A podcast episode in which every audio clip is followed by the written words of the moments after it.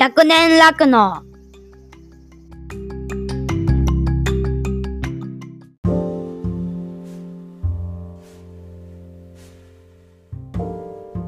はい、百年楽のあおちゃんです。この番組は広島県の非農家出身のあおちゃんが富山県高岡市で第三者継承によってクローバーファームを開業して酪農家になり仲間や牛たちと100年先の日本でも当たり前に酪農が続いていくために考えたりやってみたことを共有する番組です。はい、ということで今日流していくのはですねあのー、ラクチックラジオでご存知の方は多いと思うんですけど、えー栃木県で開業されている獣医さん、えー大動物を専門に見ておられる、えー家畜診療所の寺内先生と保坂さんが保坂先生が、えー、ラクチックラジオっていうラジオ番組をやってるんですが今回は、えー寺内先生と1対1で、えー話しました。何を話したかっていうのはまあ聞いてもらったらいいんですけど主に環境のこととかまあ環境に絡めて酪農がうんぬんっていうことを言われたりするんですけど、えーそれに関する話を、えー壁打ちみたいな感じで、えーとにかくお互いに思ったことをわーっと話してました。で、えー中盤のですね寺内先生に関する話を結構集中的にしていた部分は後日おそらくラクチックラジオの方で配信されていくと思いますので要注目ということでお願いします。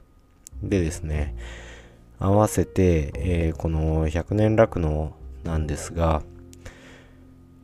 アートワークを新しくしました。まあこれまではあのー自分の写真をただ貼り付けてずっとそのままやってきちゃってたんですけどまあさすがに1年半以上やってくる中で、えー 何もこだわりなくただ単に写真を貼り付けているだけっていうのも退屈なのでえっとですねこの私が経営しているクローバーファームのロゴを作ってくださった、えーデザイナーさんに今回、えー無理をお願いしてアートワークを作成していただきました。はいありがとうございます、えーこの場を借りてお礼申し上げます。ありがとうございます。はいということでこの後早速本編を流していきます。それではお楽しみください。どうぞ。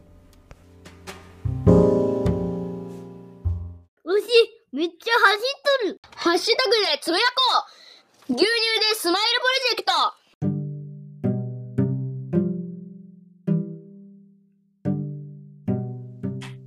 そしたら、始めますか。はい。えーと、そしたら、やっていきますか。はい。よはい。寺内先生、よろしくお願いします。ろしくお願いします。はい。えーと、実は、はい発端は10月？10月でしたっけ ?10 月頃に、寺内先生が SDGs でしたっけ？ああ、SDGs、はい。うん、の絡みで、はい、はいえー記事を、記事、原稿書いておられて、それを見させてもらった。ああ、環境新聞ですね。そうですね。はいうんうんで、SDGs もっと酪農業界広まるといいよねっていうような話で、そうですね。うん。えっ来とて、てうんあれは、直接 SDGs って言葉は載っけてないんですよ。うんうんうん。あのあーそうです環境新聞の記事は、はいその、なんだっけ 環境リスク、環境と社会リスクみたいなテーマなんですよね。はいはいはい。で、その、まあ農業だけに限らず、その、環境と、まあ環境のリスクが社会のリスクになるよね、みたいな。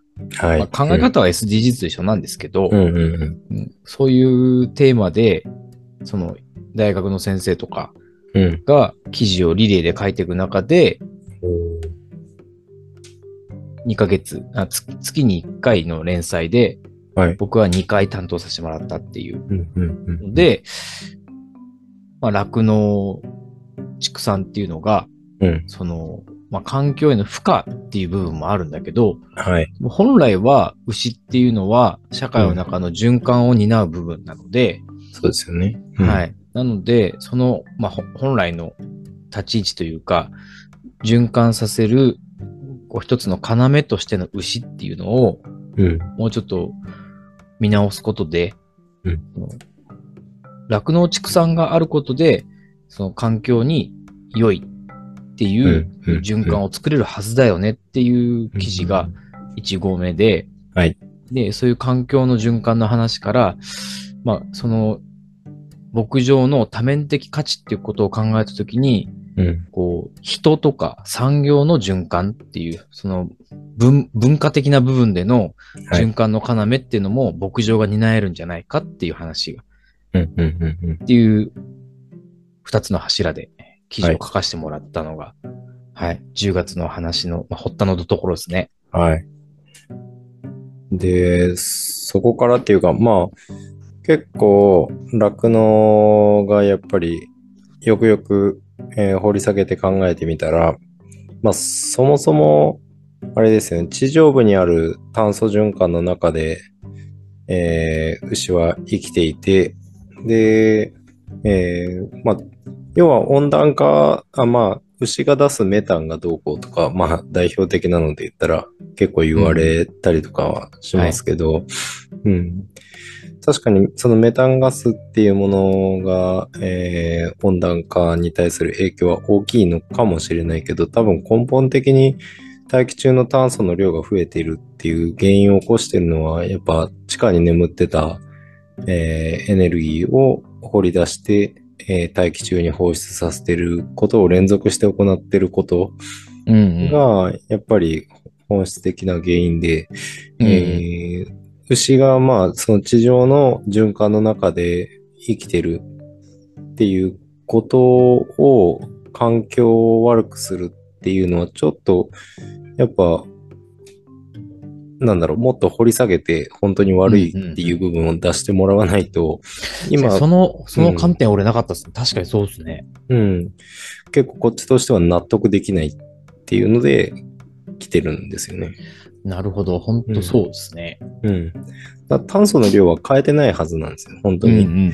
うん、光合成されて、えっ、と、固定化された植物うん、うん。を食べて、で、その結果、まあ、ロスである形、炭素のロスにはなるんですけど、それをまあ、メタンを、えーゲップとして大気中に出してしまっているかもしれないですけど、うん、うん。まあ、結果的にそれはまた二酸化炭素とかに分解されていって、うん、で、また光合成産物として、えー糖とか、えーセルロースとか、そういったものに変わって、また牛に戻ってきてるので、うん、うん、ううん。ん。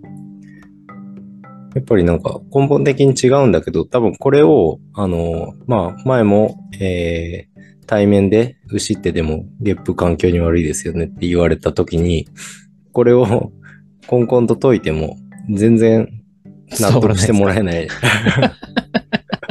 っていうところがあって、うん、ううん。ん、じゃあまあ、それはそれとして、えっ、とまあ、自分の考えとして持っておいていいんだけど、もっと違うアプローチで牛が、えー環境にむしろいいこと、うん、うん。うん、いい貢献ができるんじゃないかっていうところで、いろいろ考えていて、まあ、自分がずっと開業の時からやっていたエコフィードっていうものの利用、うん。なんか、もやっぱ人間社会で、まあ人間活動の中で出てしまう、いわば今は燃やして処理されている、うん、うん。えー食品残差うん、うん、っていうものを餌として利用して、えー食卓に並ぶ牛肉だとか牛乳だとかそういったものに還元して、えーいるっていうこと。で、そもそも今その水分の多い生ゴミに当たるようなものがどうやって焼却処分されてるのかっていうことも合わせて解いたらうん。うん、結構やっぱそっちだと納得してもらえる。なっていうのは今感じていて。うん、うん、うん。うん。ですね。その人人間の生活の、うん。人間の生活で出してる、まあ、出されている二酸化炭素の尻拭いをしてもらってるみたいな部分ですかね。そうですね。うんうん。そうそうそう。ゴミの処理のためにも石油を使っていたり、うん。あの、リサイクルするっていう名目のように集めてるペットボトルを、うんうん。あの、燃やす材料として、うんうん。一緒に生ゴミと一緒に燃やしてみたりだとか。もう、全くもって人間って本当に循環をぶち壊すなって思いながら、うん、いるんですけど。うん。まあ、まあ、ほ今日の本題じゃないですけど、うんペットボトルを燃やした熱を利用するっていうことを、ペットボトルのリサイクルっていう詐欺、詐欺ルールはちょっといい加減にしてほしいですよね。ああ、ね、ちょっと申し訳なさ程度になんか やってますけど、本質的にずれとりますからね。やってることは他のゴミと燃やしたって一緒じゃねえかよって。話ね。そうなんですよね。ペットボトルだけ別で集めうんてる手間、ちょっと別なことに使えるんじゃないむしろっていう。うんうんうん。だ結構だから人間が人間の活動に騙されてる部分は結構あるなとも、うん。うん思うので、やっぱそのまあ酪農もそうだけど、えー社会全体が本当にこの環境に対する問題、うん。意識を高く持って、えー考えを深めていくことで、取り組む方向性とか、あの、発言っていうものが随分変わってくるはずなので、うんううんん、正しいものの情報っていうのを、やっぱ伝えていかないといけないのかなとは、うんうんうん、思いますね。うん。まあ、環境で言ったらそんな感じ。そうですね。なんかななんか多分、あの、僕とあおちゃんでその環境とか牛の話をすると、うん割とお互いで理解できてるよねっていう前提があって、そうですね話がし 割とシンプルに終わっちゃうんですよね。そうですね。そうですね。これは、あの、うんなんていうんですかね、他のリスナーにとって良くないような気もするんですよ。ああ、まあ、そっか。深まらないですよね。そういう意味で、うんあのーまあ、じゃあその考えにどうやって至ったのかとか、はい。うん。あのーじゃあそれで、あ、そうかと思ってくれたリスナーがいたとして、うん。あるいは、ちょっとまだよくわかんないなって納得しきれないリスナーに対して、うん。あのーもう少し丁寧な前提の説明もうん。必要なのかもなって今思いました。そうですね。そうですね。本当もう、二人とも腹落ちしてるから。うん、なんかお互いに言ったこと、うん、そうだよね、でうんうんうん終わっちゃうと、うんなんかね、本当だはい。マスターベーションポストキャットになっちゃうの。まだ10分で終わりそうになってます。まだ言っちゃダメです。はい。寺内先生的には、その獣医師っていう立場で、はい。えー、この環境の部分だとかはい。っていうのを考え始めたのは何かきっかけがあるんですか？と、僕は、獣医師になったのも、うん。あの、まあ、じいちゃんも、父ちゃんも獣医師だったっていうところからなんで、はいうんまあ、気づいたら目指してうんいたので、その、獣医師、ほなんだろうな、他の獣医の学生、大学入るときに他の学生と違かったのは、うん獣医師になることがあんまり目標じゃなかったっていう部分なんですよね。はいはいはい。獣医師になるのは前提で、うんどういう獣医師になるかとか、はいはい。この獣医師っていう、まあ、一つの肩書きというかカードなんで、うん。このカー、レアカードを使いながら自分のやりたいこととか自分の目指したい人生を達成するにはどうしたらいいかなっていうのが常にあったっていう。感じでしたし、うん。あのーまあ、じいちゃんは、まあ、戦時中の獣医学生だったんで、はいはいはい。はい、学校では軍馬しか習わず、うんうんうちの父は、まあ、牛、家畜をメインに教わりながら、ペットが増えてきたバブルの時期なんで、うん。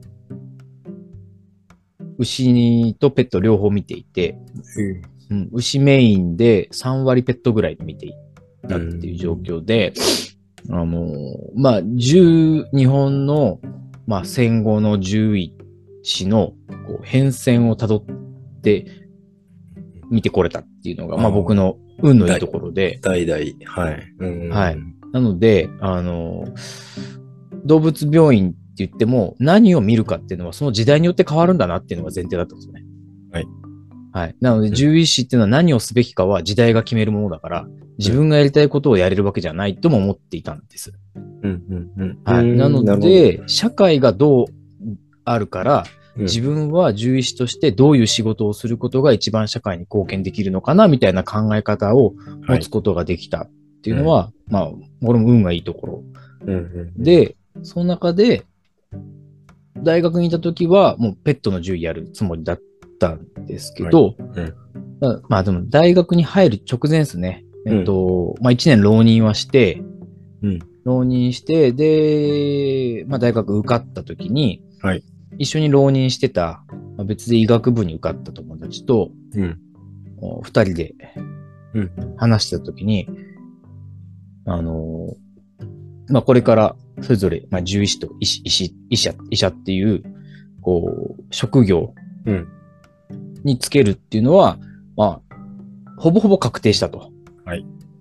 中で、じゃあ改めてまた、その、どういう医師、獣医師になるかっていうことを考えな、考えなきゃね、いけないよねって話をしていて、とりあえずの目標を立てようということで、僕は、あの、地球のお医者さんになるっていううん。ことを決めたんですよ。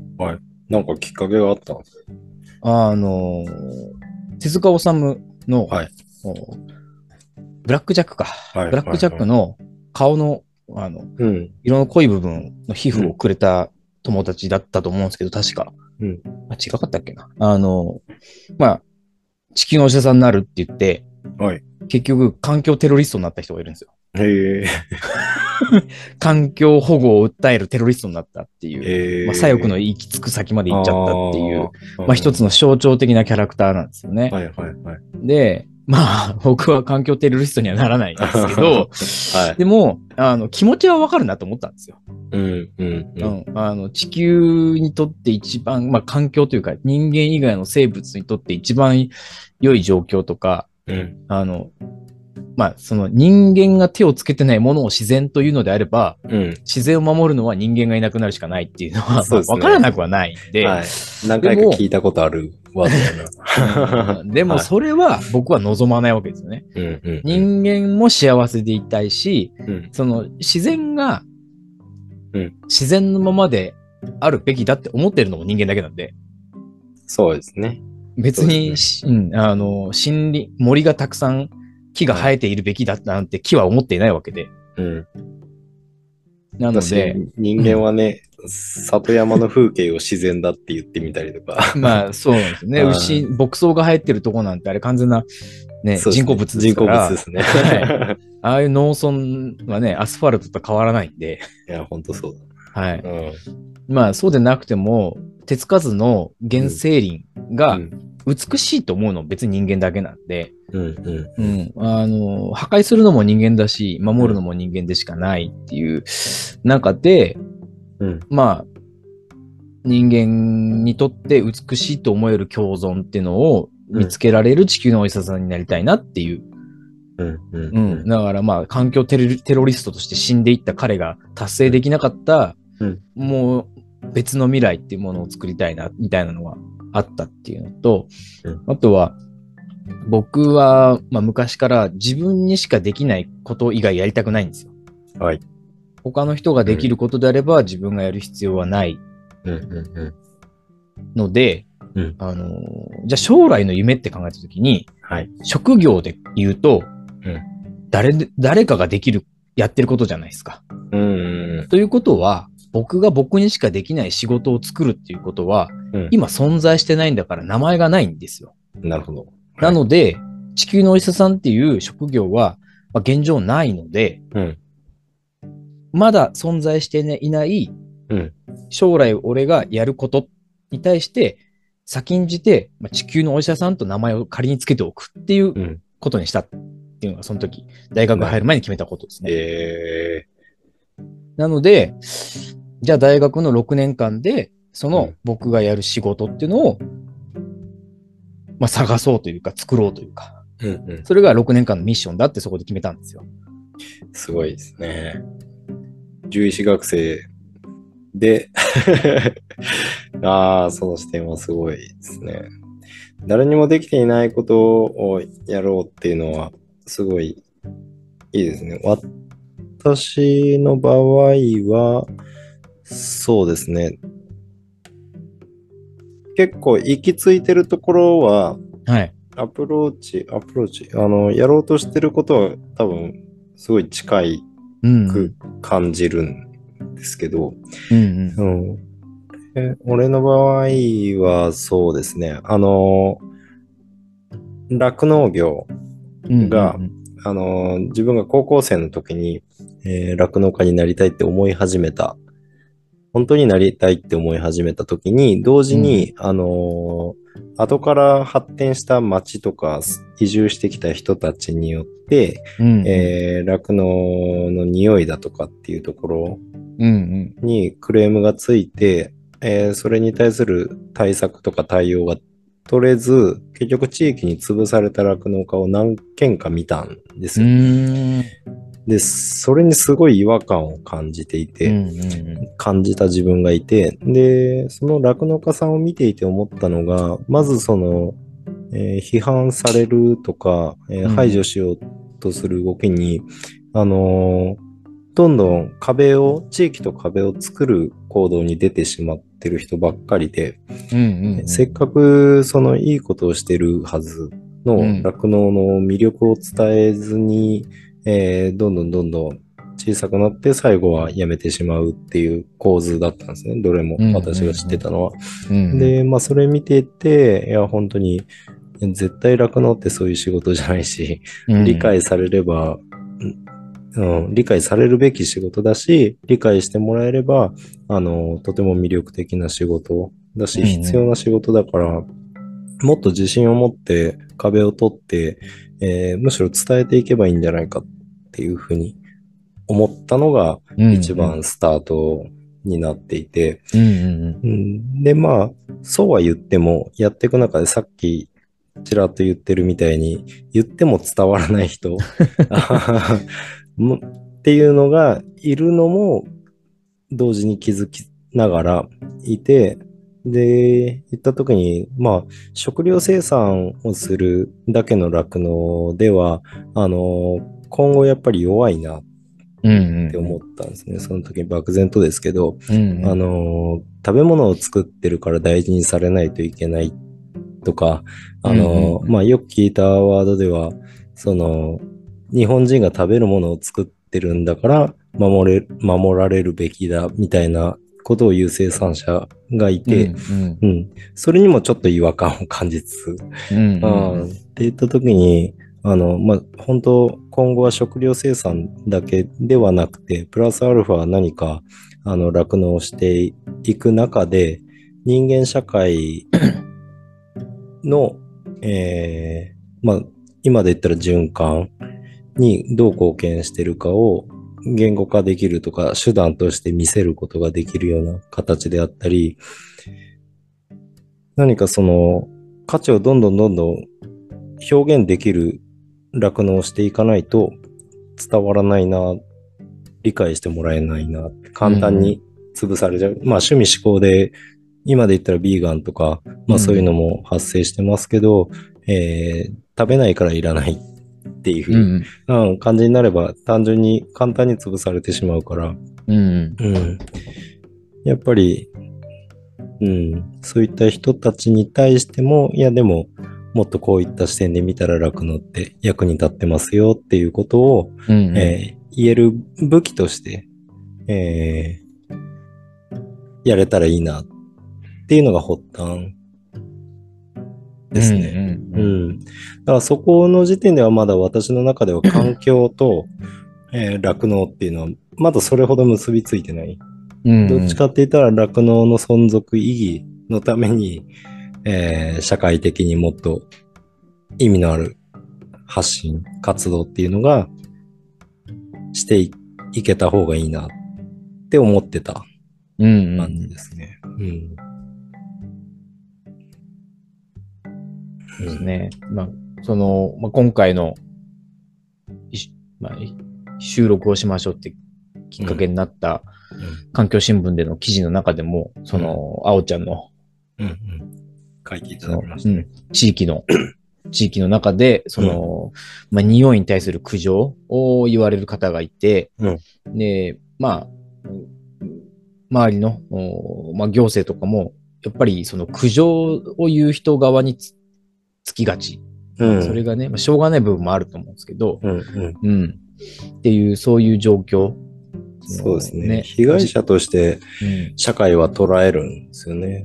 うん匂いに対して迷惑を受けてる人の方を、えー保護するみたいな。うん。うんちょっとね、もうちょっとね、解像度を上げれば、うんもともと、その、農業振興地域うんなんだから、農業やってるのは当たり前で、うんもともと酪農やってたところに、その近くに住宅地を作った、うん。その業者がいるわけで、そうですね。うんその住宅地を作った業者は、うん。その住む人たちに近くに酪農がありますよってことをまあ言わなかったわけですよね。うんうんって言ったときに、この構造で被害者は誰だって言ったときに、うん。やっぱり匂いで困ってる人も酪農家も両方被害者じゃないかって思うんですけど、うん。まあやっぱり税収が上がる分、うん。その開拓、ね、住宅地を作ることに加担してしまっているっていうか、うん。まあ、恩恵を受けている行政としては、うんまあそのね、住宅地を作った事業者に文句を言うこともできないっ。ていう前提があると、まあね、匂いによって被害を受けているという住民側につくっていう、うん。まあ、行動原理になりますよねっていう、うん、まあそういううん。状況をどれだけの人が冷静に見れるのかなかなっていうそうですね。ところですよね。うん。本当に、そこまでの背景を説明してから、えー、その、まあ、要は匂いに対して言ってくる人たちに話を始めても、全然その前置きはもう耳に入んないんですよね。な単純に、じゃあ、その構造は分かったけど、うんだから何みたいになっちゃうんですよえそうそうそうそう。そう。ねもうもう住み始めてるんだし、うん。もうここで住むって決めたんだから、うん。酪農家が出ていけよ、みたいな、そその方が解決の、えーシナリオが描きやすいですよ。よね。うん。うん、だからシンプルな方しか考えられなくなるっていうのも、まあ人間の行動原理なんで、うん。うん。どうしたもんかなっていう。極めて政治的なはいことに巻き込まれてしまってるような、うん。うん、ところはあるんですけど、まあ、そうは言っても、まあ、共存していくしかないので、うん。うん。って言ったら、まあ、こっちとしては、まあ、その人たちに対しては、えーまあ、今後もできるだけ匂いを出さないっていう取り組みとか、えー工夫はしつつも、あの、同時にさっき言った、こっちとして主張する強みをどんどん身につけていくこと、うん。うん、で、それに関わる人がどんどん増えるはずなので、その強みを磨いていけば。うん。うんうん。だから単純にそこに住んでるかもしれないけど、一個人、あるいは複数名の意見だけではまかり通らないぐらいのうん。バックを、えーつけておく。うん。ううん。ん。仲間が増えていくっていうことでしかもう抗えないのかな。うん。うん。まあ、その一個人からうん。苦情が来て、うん。それを行政が、まあ、鵜呑みにしたところで、うん。潰すわけにはいかないようなうん。うん屋上にするっていうそうですね。そう感じですよ。よね。はい。もう、戦略はそう、そう、そういうのしかないですね。ん。うん。だからもう、もっと言ったら、やっぱりそういった人が今後、また引っ越してくる、今移住とか、うん。えー結局空き家になってる建物、住居の、うんうんえー再開発っていうか、一回潰してまた家を建てるっていうことは、割と頻繁に起こっていて、うんうんそういったところに、えー要は理解のない人うん。ここは農新地、農業振興地域だっていう理解がないままに、えー引っ越してくる人が今後もいないとは全然限らないので、うん。同時にやっぱ、あの、まあ、推定、衰退していく農村だったりとかはするんですけど、もう一度やっぱ息を吹き返して、ここはもうしっかりがっつり農業やってるんだっていうことを社会的に見せていくっていうことも、あの、大事なんだろうな。うん。今今後、うんうん問題がさらに大きくならないようにするためには。うん。できれば、牧場が近くにあるっていうことが、その家に住む理由になったら最高ですよね。そうなんですよね。いや、本当そうなんですよね。それをメリットとして捉えれる人がうん。来てくれることが本当に、うん、大事ですね。うん。うん。存在感出していきたいですね。そうですよね。いうんうん。や、本当誰か、誰か移住してきて、その,、うんその住宅地にはい。移住していや、きて、い本当に。やー、青沼牧場があるから、私はここにうん引っ越してきたんですって、業はいあの、町役場に言いに行ってほしいですよね。いや、本当そうですね。そういった構図を。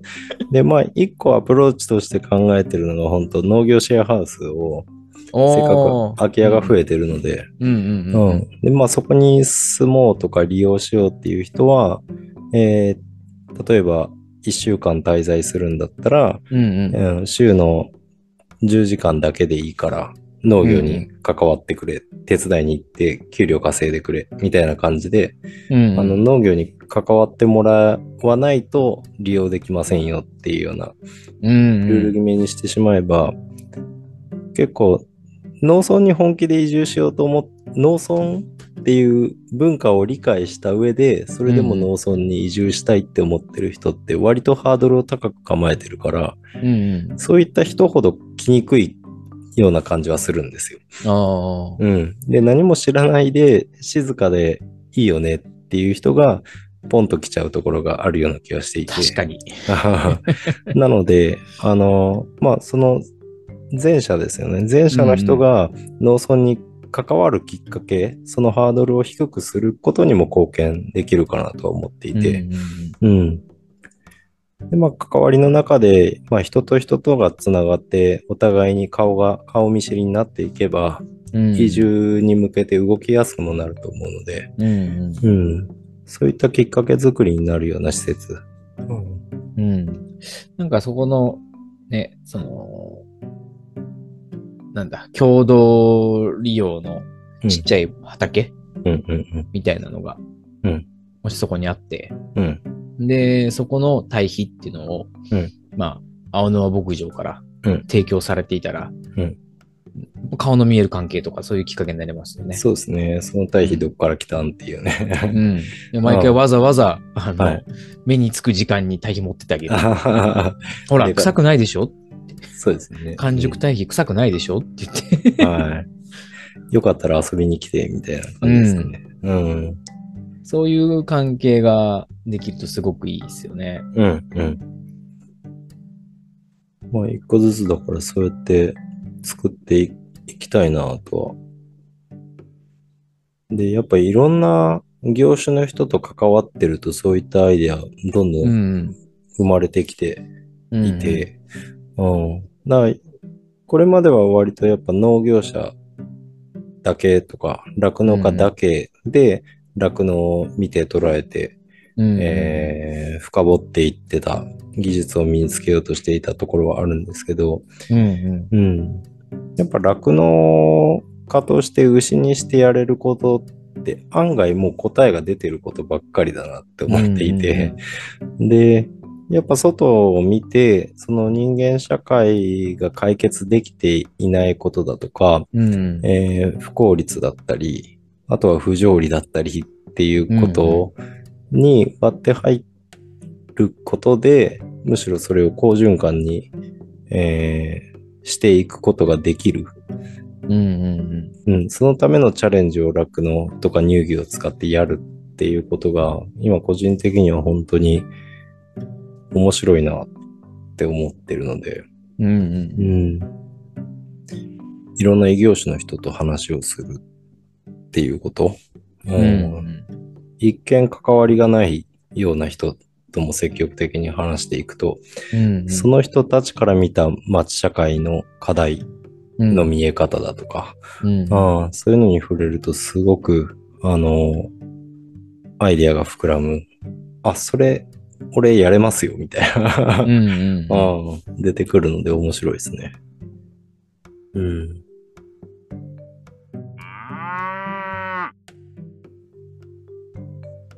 多分、うちが今この地域で循環型をやっていく。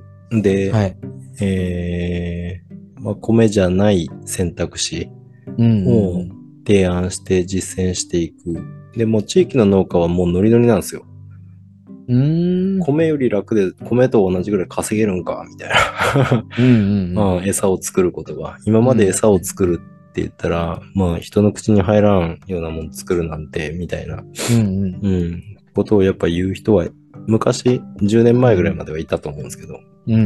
ん。やっぱ今、そうも言ってられない状況、うんうん。うん、になってしまってるし、で、それでいて、なおかつ、収入にもつながるってなれば、うんうん。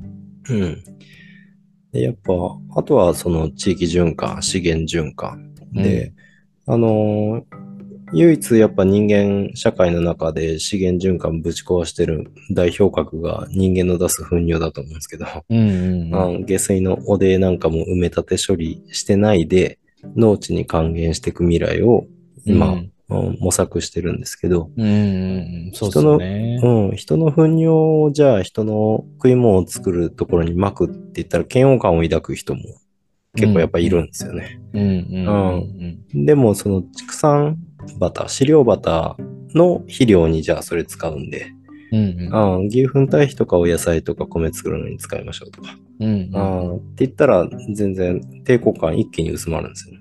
うんうんそういった点でもその畜産業があって餌を作る意味がその地域にあれば、うん。その人糞の活用方法っていうのも、うんう。うんん、全然一回家畜の餌を作るよって、めっちゃいいっすね。うん、できるめっので、ちゃいい。うん、いやー、俺の好きな本で、はい。クーネル・ノグソっていう本があるんですよ。おうどこでもこれあったっけなクーネル・ノグソ。どこに置いたか忘れちゃいましたけど、うん。あのーまあ、の、のぐそ、のぐそ氏って言ってたかな、自分のことを。ほうほう。書いてる人は、もうのぐそをすると決めて、はい。その、自分の食ってるものっていうのは、うんまあ、自然からの恵みなのに、うん。で、ね、こう、動物のうんこは地面に落ちたら、うん。それを虫がうん。食い、うん。その植物の栄養になりうんっていう自然に帰っていくのを見たときに、うん。自分は自然からいただいた恵みを返していないっていうことにショックを受けて、おう自分から出すものは全部自然に返すって決めたっていう人。いいですね。はい。その人の本で、はい。あの、まあ、野グソが土に帰っていくうん過程なんかが写真で載ってるんですけど、ええすごい、攻めた、攻めた本やな。あ かなり攻めてるんですよ。あちょっと攻めすぎて伝わらないんですか？ちょっと、あの、あまり人にはおすすめできないあけど、あの、まあ、僕ブックオフで見つけて、ええ衝衝撃すぎて、うん。はい、買ってしまった本なんですけど、誰か買ってるってことですね、それは。そうですね。一度はか買って売ってるっていう。どこにあったっけな,、ええ面白い誰かに貸したっけな？ああまあ、そういう、まあ、まあ本があるんですけど、うん。でも、まあその自然とのつながりを断ち切ってしまってるっていうのには、まあ僕はノグソはしないなりにすごく共感していて、で、この視点に気づいてない人が本当に多いですよね。うん。うん。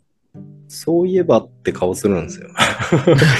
うんいや私たちの糞尿はどこ行ってますかって言った時に。うんうん。うん。そうやっぱね。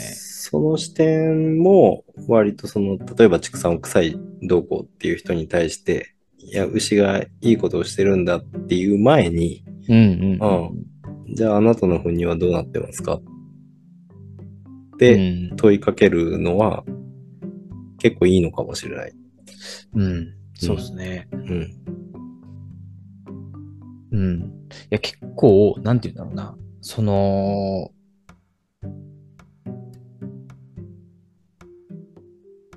まあ、気候変動とか、うん二酸化炭素、温室効果ガスを出すっていう、とかっていう話をしてるときに、うんうん。まあ、ね、牛がどうのこうの言っても、人間がもう電気使ってたらほとんど火力発電だし、うん、ゴミは燃やしてるし、うん。ね、うん。こんだけ人間が地球上にいっぱいいること自体が、うん。まあ、一番環境に悪いわけじゃんっていうようなうん。ことを言っても、まあ、なんか、なんだろうな、最初から言わなくても分かってる人以外には伝わらないっていう。そうですね。伝わる人は言わなくても伝わってるし、うん。伝わらない人は言っても伝わらないっていう、こはいの、なんだろうな、ジレンマの中に、はい。その、なんて言うんだろうな、こう、私はあなたに正しいこと言ってるぞ、みたいな、この正論ぶつけてる感に対してたただたはいだこう言われてる側が腹立つから、はい。全然飲み込めないみたいなのあると思う。余計にね。はいでその気持ちはわかるんですよ。うん。確かにそうだと思うし、うん。じゃあ、その、なんていうんですかね、まあ、普段からゴミを出さない努力をしていたり、うん。まあ、対して、えー意味があるかないかとかは置いといても、その節電とかを、ね、こう、っていう細かい努力をしてる人がしてない人に説教するみたいなのって、うん。あんま意味ないじゃないですか。そうですね。なんで、なんか、でもそういう構図になりがちじゃないですか。うんこういう話するときって。はい。っていう中で、うん。うんこどうなってますかって、うん。あのーまあ、こう、綺麗語と言ったり、うんこの環境活動してますみたいな人だって、うん。あの、みんなトイレにはうんこ流してるから、うん。全員平等に、うん。この社会、あの、自然と環境を断ち切っているっていう、なんていうんですかね。うん。まあ、それを悪だとするならば、うん全員が悪人だよね、うんみたいなことになるのって、うんこう、議論の前提が平等だから、なんかすごくいいなって思うんですよね。ああ、そう、そうう、んそうなんですよ。なんか私たち正しいことをしていて、正しくない人を、こう、指導してるみたいな姿勢はや、やっぱりコミュニケーションとして健全じゃないんで。うん。うん。うん。うん。確かに。私もここを何とかしたいんですよっていう問いかけですよね。私の排泄物うん。はどうにか自然とつなげたいってういう、ん。なんか、ちょっとね、うん。ユーモラスに伝えられるし、うん。そうですね。トゲがないですよね。はい。うんなんだかんだ、うんこ、結構みんな好きじゃないですか。そうですね。子供には間違いなくうん。受けますしね。受けますよね。ういやー、いいっすね。うん、うんこを、ん。うん。人のうん、まあ、ハードルはめちゃくちゃ高そうですけど、はい。人のうんこをちゃんとうん。堆肥にうん。して、家畜の飼料生産、うん。まあ、こんだけ肥料、化学肥料高いですからね。うん。いや、それ、なんか、めっちゃ投資家とかからお金集まりそうじゃないですか。集まりそうな気しますよね。うん。これビジネスとして、うんあの、きちんとモデル作れたら、うん。あの、すぐテレビで入れそうですよね。うん。だ炭素循環だけじゃないよねっていう。うん。窒素もだよね。だから下水汚泥は多分罰記して、えーうん不要な炭素は大気中に要は分散されて、うん、ここでじゃ要は窒素やその他無機質重金属の塊だと思うので、うん、あとはそれをどう処理していくかなんですけど。うん。で確か、プランタリーバウンダリーの文脈で言えば、窒素の方がもう限界点を突破してるうん。って話だったと思うので、う。うん。んまあ、プランタリーバウンダリー、あんまり多分知らない人も多いと思うんですけど、うん。その地球の、おーまあ、いろいろな問題、うんうん。うん、自然か、まあ、環境問題の中で、うんこのラインを超えたらもう元に戻りませんはいっていうラインを、うんその、二酸化炭素よりも窒素の方がぶっちぎってはい。いっちゃってるんですよね。そうなんですよね。炭素は固定できるんですけど、窒素って固定して利用できないところに固めちゃったりしてるので、う ん人間は。結構厄介なんですよね。でもどうしたらいいか、なんかみんな分かってないみたいな感じ分かですよね。ってないし、注目してないですよね。うん。今だって炭素ばっかり見てるし。多分炭素の方が扱えるから、うん。うん、測定できるししやすいし、温暖化に結べだけいってるっていう感じですよね。うんいやーいや、うん、うんこいいっすね。うんこを切り口にしていきますか。いや、そうですよね。だって、うんこの扱いなんて、うん。畜産農家が一番優れてるわけじゃないですか。はい。うん。技術は磨いてきてますね。ね。いや、はい本当我々もですけど、やっぱね、この、糞尿とともに生きているうん。身なので、これをそろそろ人間の糞尿に手をつける時期かっていう感じですね。はい。いや、昔はやってたんですけどね。まあそうですよね。うん。まあみんな知ってますよね、それはね。昔はこういうダメがあって、うん。うん。その町場の、特にこう、町に住んでる人はいいもの食ってるから、うん。うんこも栄養が豊富だろうってことで、うん。この、町の人のうんこが高い値段で買われて、農家に買われてたっていう。あ、そうなんだ。はい。特に貴族のうんこは高く売れたっていう。ええはい肉ばっか食ってっから。うんじゃないですか。窒素が多いんじゃないです窒素多い。な。うんなんか、リンも多そうじゃないですか。よくわかんないけど。米だけ食ってるやつよりは絶対。うん。うん。まあ、特に昔だと、まあ、飢饉が多かったから、うん。農民はいろくなもん食ってないですからうん。ね。うん。うん。やっぱ町人貴族が食ってるものの方がいいだろうから。うん。うん。ううん。ん。だから、その、町の長屋うん。はい。の、長屋に住んでると、うんこが溜まるじゃないですか。うん。その、溜まったうんこを農家が買いに来る。へえ。で、大家の大きな収入源だったみたいな話は、なんか落語で聞いた気がしますよ。あ、そうなんや。でそのうんこを盗むやつがいると。へえ。けし、けしからんというか、あもううん、うんこが、うんあの、金よりも大事だったんで。ああ。いや、とね、それぐらいの価値を取り戻してほしいですね。ねえ、それを今やね、埋め立ててるんですからね。あそうそう。うん。けしからん話ですよ。けしからんですね。てか大丈夫かって思いますね。ねえ、本当ですよね。うん。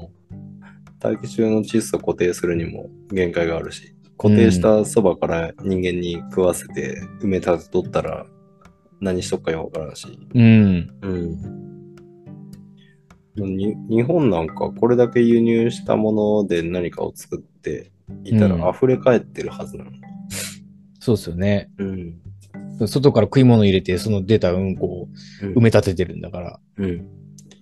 肥料源もね、海外からうん。80年以降は買うようにして、うん。何一つ国内で生産してないのに食い物も肥料も買って、家畜の餌も買って、わらずそんな40年、50年を過ごしているんだから、やばいことになってそうですけど。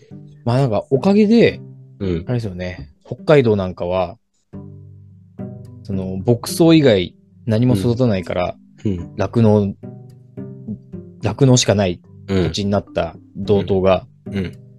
今や小麦がそうです、取れるようになってますから、はい。まあ土地は豊かになってます。豊かになってますね。やっぱ畜産があることで土地は豊かになりますね。うん。うん。すげえなと思いますね。そうですね。そうですね。そういう見方をすれば確かに、この短期間でって感じですもんね。うん。うん。いや、それも畜産の価値ですよね。うん。うん。あでも、話元に戻りますけど、はい。先生として、うんうん。その獣医師という立場で、はい。その、より具体的に掘り下げて、はい。えー地球の医者になるための手段、はい。うん。まあ、獣医師という職業でもっと掘り下げた方法うん。で何か直近で今やろうとしてること、やってることって聞かせてもらえますか？いやー、ね、偉そうなことを語った割に恥ずかしいんですけど、大してないですよね。まあ、こなう細々とうこう発信をしていくっていう部分で、うん。うん、例えば、うんと、まあ、本当細かいところで J クレジット。っていうものを、こう、農家の副収入の一つにできないかっていうのはずっと模索していたりとか、あそれも、環境のためというよりかはむしろ、うんずっと環境関係のことをウォッチしていく中で、うん農家のためになることとしてやるっていう感じですけど、うんうん。うんあとは、あのーまあ、グラスフェットとか流行ってましたけど、うん。それをこう、もっと、ローカルであることの価値の方が大きいなとは思っているので、はい。うん。うん。なので、その、まあ、米農家。うんまあ、さっきの青ちゃんの話にもあったように、うん米農家が、その飼料用米を作ることで、うん。米農家の課題とうん酪農家の課題っていうのを両方解決できるような枠組みっていうのを今地域で作り始めているっていううん。ところ。間に立ってる感じですか？そうですね。うん。なので、まあ、こう、餌作ってるのが米農家。うん。で、その餌を、こう、WCS あか SGS、うんうん。ホールクロップサイレージか、もみ米サイレージ。この2パターンで作ったものを、うん。酪農家が買うっていう、うんそういう枠組みを作って、まあ、うん協議会は今作ってるんですけど、うん。あの、で、今試作品を作って、その、米農家1軒と酪農家1軒で、まず、うんあの、まあ、確かな、まあ、食わせてみてうん。っていうのと、全体のこう費用感、ど、どこでどれぐらいお金を生み出せるか、みたいな、うん。費用感を一回出してみようっていう感じで、今、試しでやってるっていう協議会をやっていて、はい。で、まあ、僕が一番中立な立場ということで、うん。はい。会長に押してもらって、うんう。ん。その旗振りをやってくれてたのは酪農家の方なんですけど、はいはい。はい。ただ、目指す姿としては、そのうん、たくさんの米農家とたくさんの酪農家が、この枠組みに入ってほしいってことを考えたときに、うこう、一番フラットに間に入って、うん。そして、その、餌の品質とか、うん。それを食べた上での牛の健康っていうことに対して、うんえー担保ができるっていう立場からすると、まあ、うん獣医師っていうのが一番都合がいいかなっていうことで。すね。うんはい。確かに。うん、資料の正しい評価をする上では、ああ、牛の整理っていうのを知ってる中で、うん、冷静な判断はできそうな そうですね気がしま。すね。うんうんまあ、せこの、餌に対して責任を持つというところでは、うん。うん。やった手前ね、病気がバンバン増えるようだったら、うん。全然ね、もう手回んなくなるし、うん。うん、願ってない形のはずなので、まあ、何かもし、クレームなり、えー問題が起きたときに、その問題の根本っていうのを、まあ、見つけるのは、獣医が得意なんで、うんうん。そういう関わり方。な、えっと、でやっぱ間接的に農家を動かすみたいな。農家が動きやすいようにサポートしている存在って感じですかね。けしかそうでけつつすね。うん。まあ、僕はやっぱり牧場を持ってないので、うん。自分自身がモデルになれないっていうもどかしさうん。はあるので、うん。だし、うんと、まあ、あくまで主役は生産者うん。で、まあ、獣医とかそういう周辺の技術者っていうのは、うん。うん。まあ、できるだけ黒子の方がいいだろうなとも思ってはいるので、うん。うん。でこう、都合がいい時だけ、うん。僕が出てくことが、その、業界にとって都合がいい時だけ、うんうんあの、責任取る立場で顔を出すっていう感じですかね。大変な仕事や。うん。それ以外は、まあ、なるべく目立たないように、うん。あの、サポートするっていうのが、ままあ、なるべく、なるべく主役は酪、ね、こう、酪農家、農家、生産者っていうのをなるべく守りたいなと思ってはいるんで、わかりやすいんですよね。その構図の方が。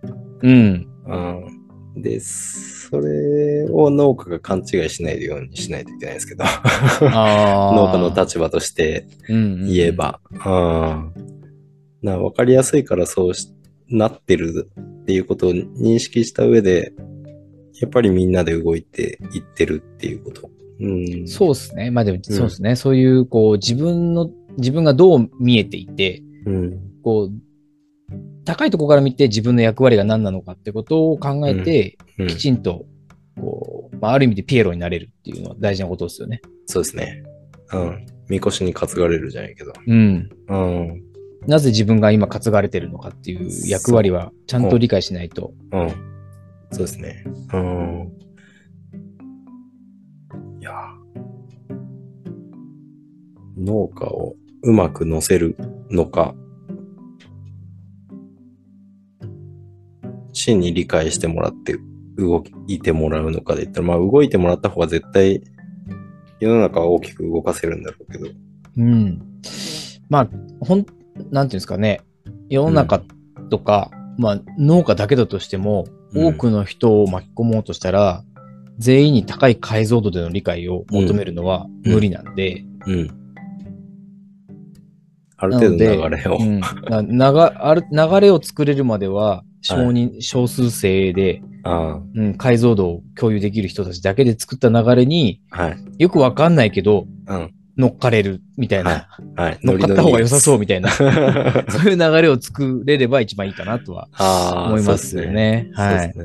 結そんな。に、ね、あの、環境とか、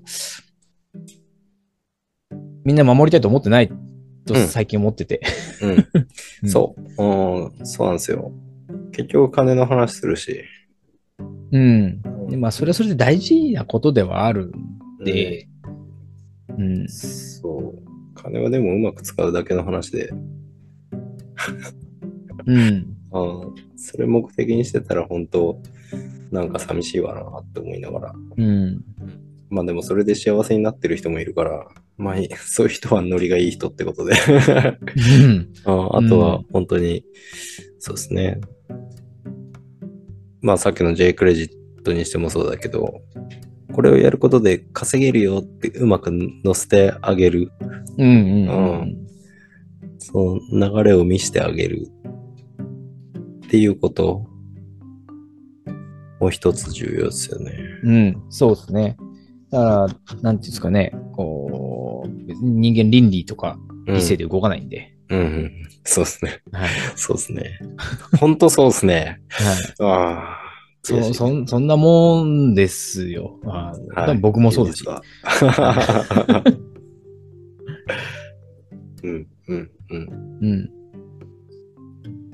私、純粋に、こう、なん。ていうん。ですかね、道徳的なことだけで動いていると、うん。多分、それはそれで嫌われるん。で。ああ、まあ、そっか。聞いてもらえないですよね。うん。うん。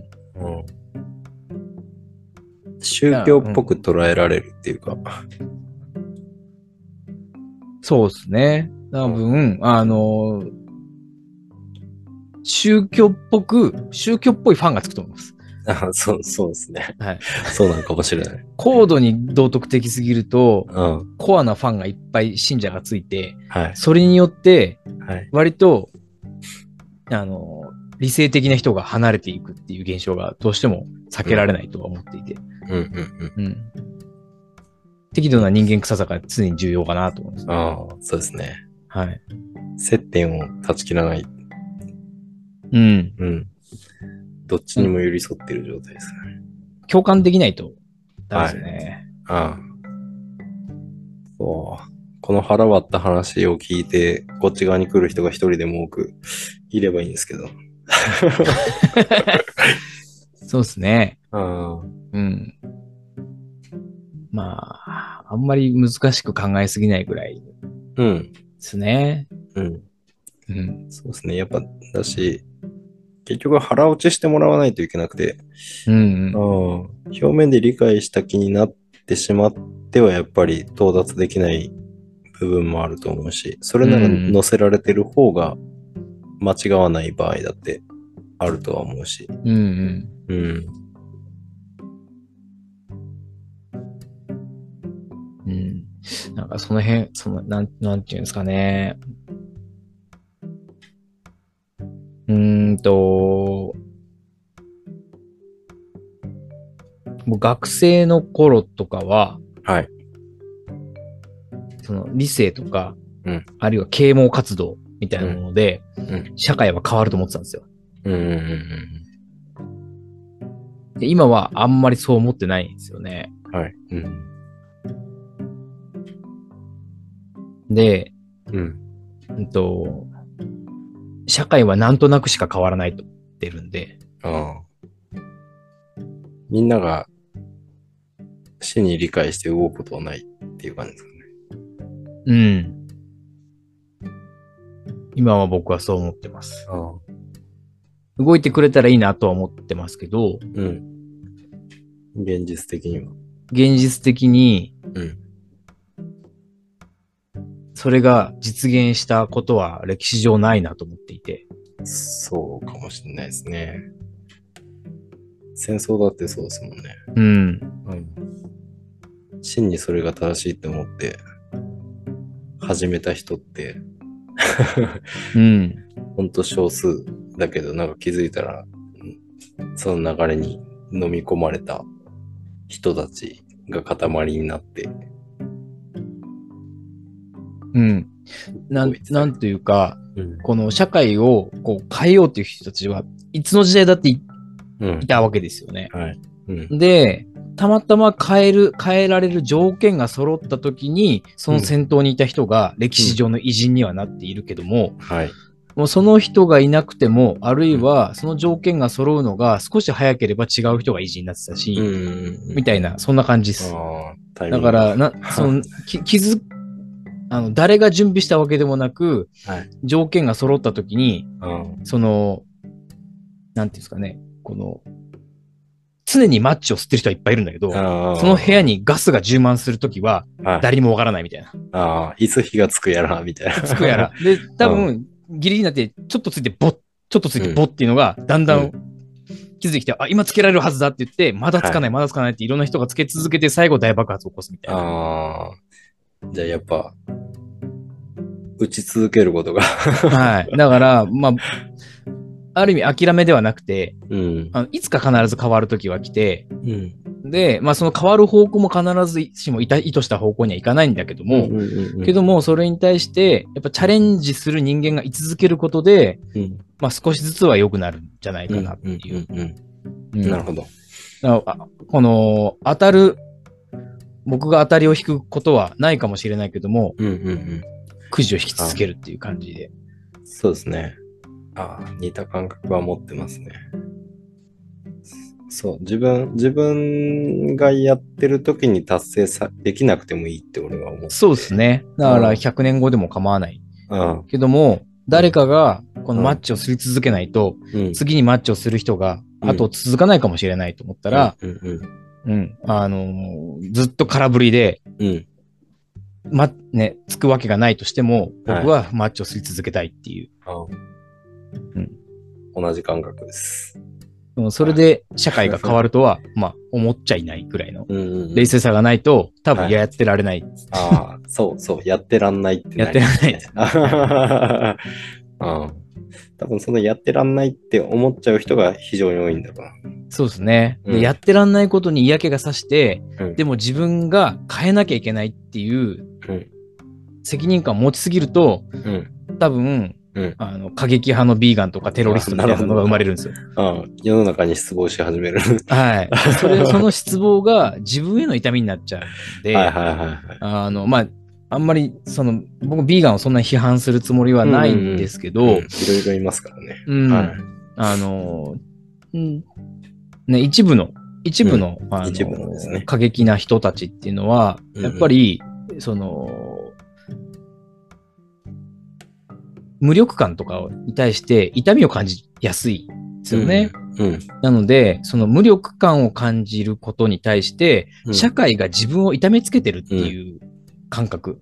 うん。なので、あのまあ、動物愛護の中でもやっぱり一部の過激な人はそうだと思うんですけど、はい動物が傷ついてるのを見たときに、うんあの、客観視できないですよね。その痛みつけられて自分も痛みを感じたときに、この、実はその動物が痛みつけられてることではなくて、はい。そこで感じてる自分の痛みにをフューチャーしている。はいはいはい。で自分が痛めつけられているから、はい。それに対して怒りが湧くっていう。はいはいはい。なるほどね。うん、なのであの、自分の痛みに対して過剰反応する、しやすい人。はい。なので、あの、ソーシャルジャスティスウォリアーっていう SJW ってよく言われるんですけど、うんその過保護に育てられた。場合に、その、大事にされすぎてて、はい。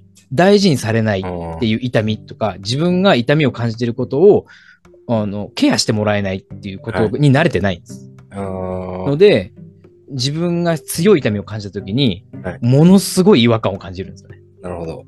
だから、その、ある程度、この過酷な環境で暮らしてれば、はいあそうですね。自分が傷ついたって、ケアしてもらえないなんて当たり前じゃないですか。ああ、そんなことできる感情なんですね。はいあの、んあの自分でそれをケアできるんですよ。はい。でも過保護に育てられた場合に、自分が傷ついたっていうのを顔に出したときに誰かがケアしてくれるから、はい誰にもケアされないときに、うん。そのまあ、ある程度の年齢になったときに誰にもケアされない、ひ非常に強い痛みを感じたときにうん、過剰反応を起こすっていう。はい。で切れる。その状況に切れる。なので、それおかしいのは、は、その動物、で、そのきっかけが動物虐待だった場合、はい動物虐待は社会的な絶対な悪だってなる。うん、ていううん、うん。その自分の痛みに対する過剰反応で、みたいなそういう、まあ一つの説があって、ど。はい。まあか一つの仮説ですけどね。うん。でも僕はうんすごい納得してるんで感覚の人は間違いなく言いそうな気はしますね。それが全てかはわかんないですけど。うん。うん。なんかイメージできますね。そっか。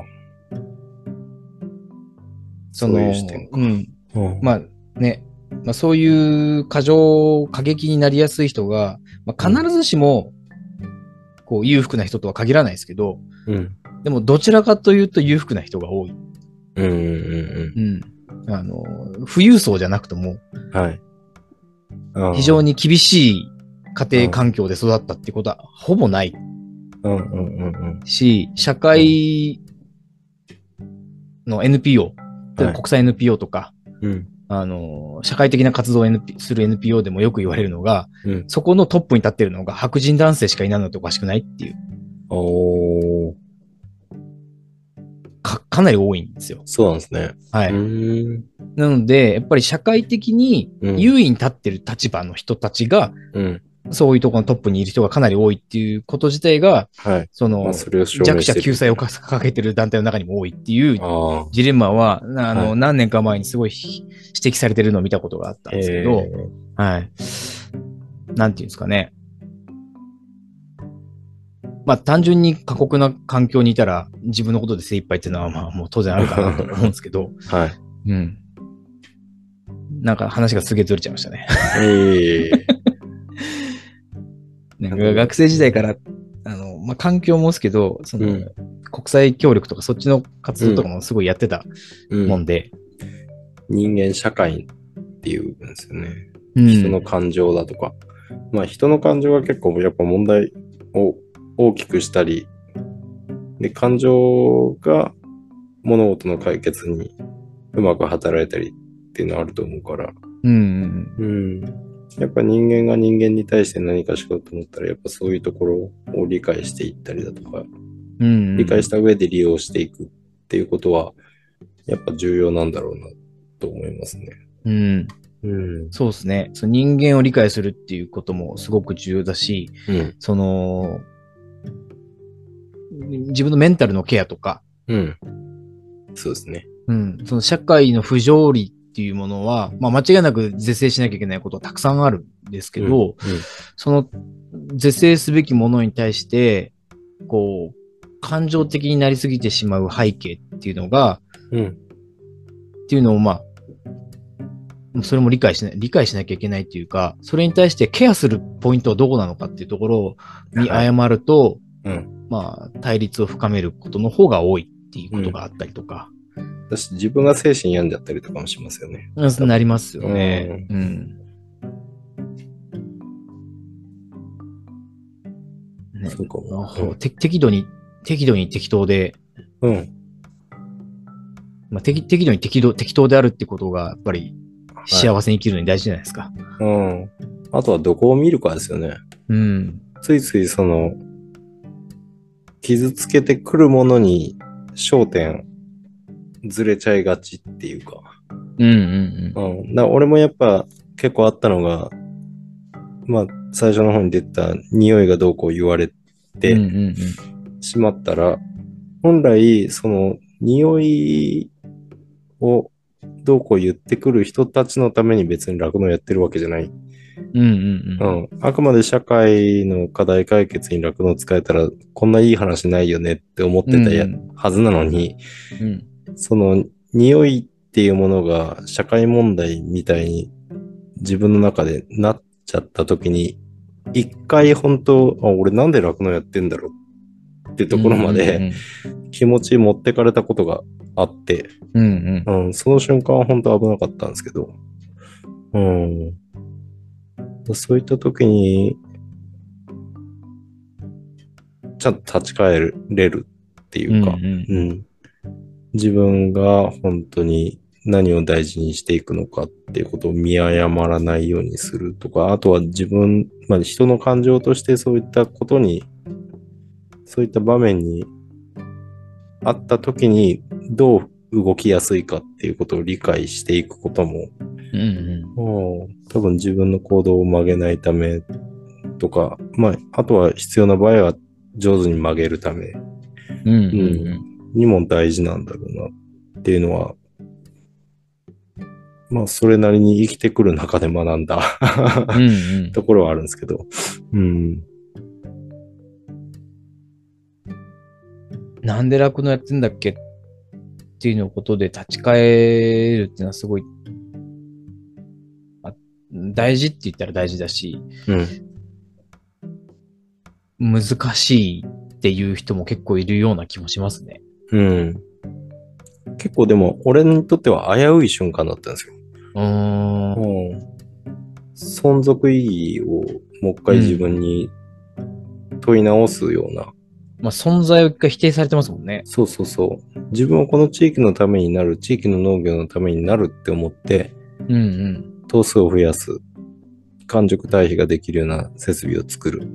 うんまあ、そのために匂いは出てしまうかもしれないが、そうすることが、まあ、遠くに堆肥を一回運んでそこで堆肥化されて戻してくるより、うん。絶対環境的にもいいはずだし、うんうんうん。道理が通る説明の通る方法だって信じてきたはずなのに、うん。うん。お前がそもそもここで酪農やってることが間違っていて、人間がこうやって住む場所をこう、選んできたんだから、畜産はもっと山に行ってやれ、みたいな、ぐらいのことを言われてたんですよ。うんうん。うん。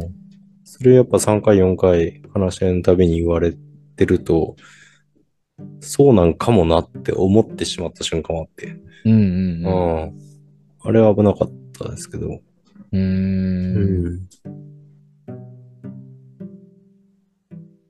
いや、そうっすよね。うん。いや、なんか、うんだいぶ来てるなっていう瞬間は、ありましたよね。かなりきつそうだなっていうのは。うん。けどやっぱ、みそういった時って、そのやっぱ匂いに対してクレームしを出す人しか見えなくなっちゃって。うんうんうん。でもやっぱ周り見たら、うちが出す完熟堆肥に期待してる農家の方が圧倒的に多いし。うん。うんうん。うん。で、それによって飼料生産して、それを高く買ってくれる、量を買ってくれるっていうことに期待してる農家だとか、うんうんあとはここが農心地だって理解してずっと住んできた人たちが、まあ、廃れていくこの農村を見て、えー憂いていて、うん。ただ、これをきっかけにもしかしたらこの農村もまた元気になるかもしれないって期待してくれてる非農家の人たちもいて、うんうんで、まあ実際蓋開けてやってみて、えーまあ藁を集めるっていうところからやったら、それをすごい嬉しそうにうん。うん写真を撮りに来るばあちゃんがいっぱいいたりとか、そういうのが見え始めたら、やっぱ、やっぱやってよかったなとは思うし、うんうんだから見るべき場所がアンチだけになってる瞬間は結構危なかったけど、うん。一方で、うん、ちゃんと賛同してくれてる人、期待してくれてる人っていうのが地域内外にも結構いるっていうこと。やっぱそれを忘れないようにしないと。うんうんやっぱネガティブな言葉はつ強いし、うん。強いですよね。発しやすいし、うん。うん、受け取りやすいから。あ被害者モードになっちゃった人うんは結構なりふり構わずですからね。そうですね。うん。冷静さをこっちも書いちゃう。ううん。うん。まあ、今回、あおちゃんの場合は、その、酪農をなぜやるのかっていうことの、このうん内発的な、うん。自分の中から湧き上がるものっていうものを、うんこう、再確認したわけじゃないですか。そうですね。うんうんう。うんん。でも、その酪農家、まあ、酪農家だけじゃなくて、働いてるすべての人に当てはまること思うんですけど、うん今、この仕事をやっているってことに対して、その内発的なものをきちんとうん確認したときに、掴み取れる人ってそう多くないかなと思うんですよ。うん。うん。だから、酪農家の中でも、その、別に自分から、まあ、こうやるとは決めたとしても、はい。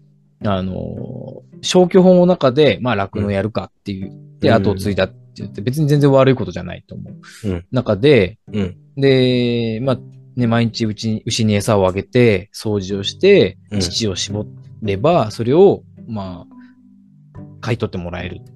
うんで、それを、あの、毎日丁寧に続ければいいんだよっていう、立て付けなわけじゃないですか。酪農業っていうもの自体が。うんうんうん絞れば、まあ、買い取ってもらえるっていう前提の中で、うあのーまあ、それでやって、真面目にただやっていたのに、うん。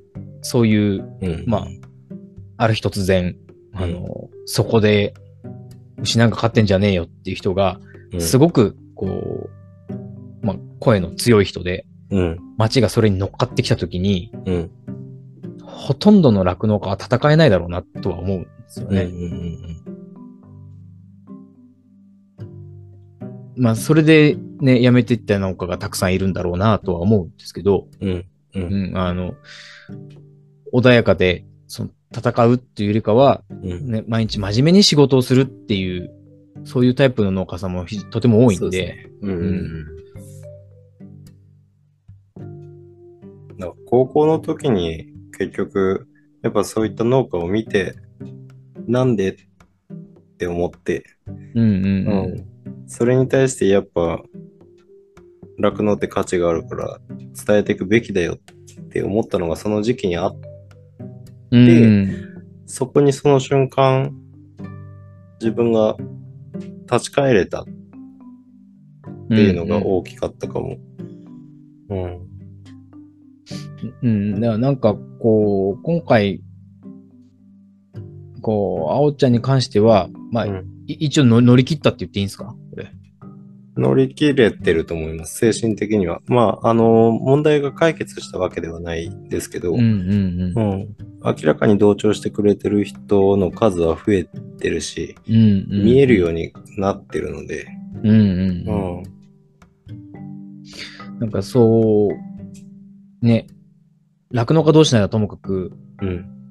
地域にこう同業者も多くなく、うん。で、そんなにこう、社交的に周りに仲間を増やしていくってことも、まあね、苦手な人もたくさんいるわけですからね。うん。そういう人たちが、ただただ、こう、言い、言い任されていくっていうのも、なんかすごく悔しいなと思っていて。うん。うん。まあ、獣医師っていう立場は、ある意味で、まあ、その消費者と生産者の間に立てる立場なのかなと思ったりはするんで、うん。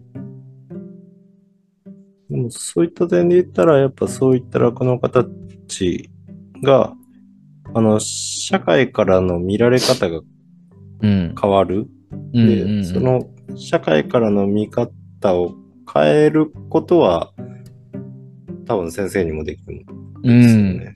なんかそういうお手伝いができたうんらすごくいいなっていう気はしますね。うん。うん。まあ、そのためにはやっぱ酪農家自身がもっと変わっていかないといけない部分もある。変わってくれないと発信できない内容もあるとは思うんで。うん。うん。なるほど。いやー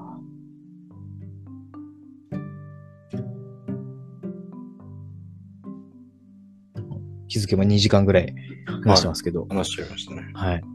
うん。まあ、もう、もう一掘り二掘りぐらい。うん。なんか、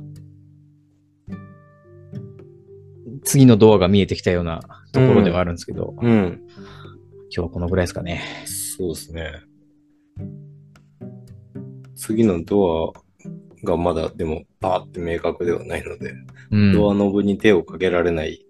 うん、なんかこの辺に、この辺にドアノブがある気がするぐらいな。そうそうそうそう。そんな感じで今はいますね。うん。うん。何回かこれ聞き直してみます、俺。はい。はい。で、ちょっと僕、こっちの音源取ってても、うん僕の声しか入ってないってことに気づいて。そうですよね。だから一応データは共有しますよはい、お願いします。はい。えっと、どう、どういう感じで分けましょ前半と後半で結構話してる内容が変わるけど、どっちでどっちを紹介するかっていうのもあるし。う ?100 年楽の先でいいですよ。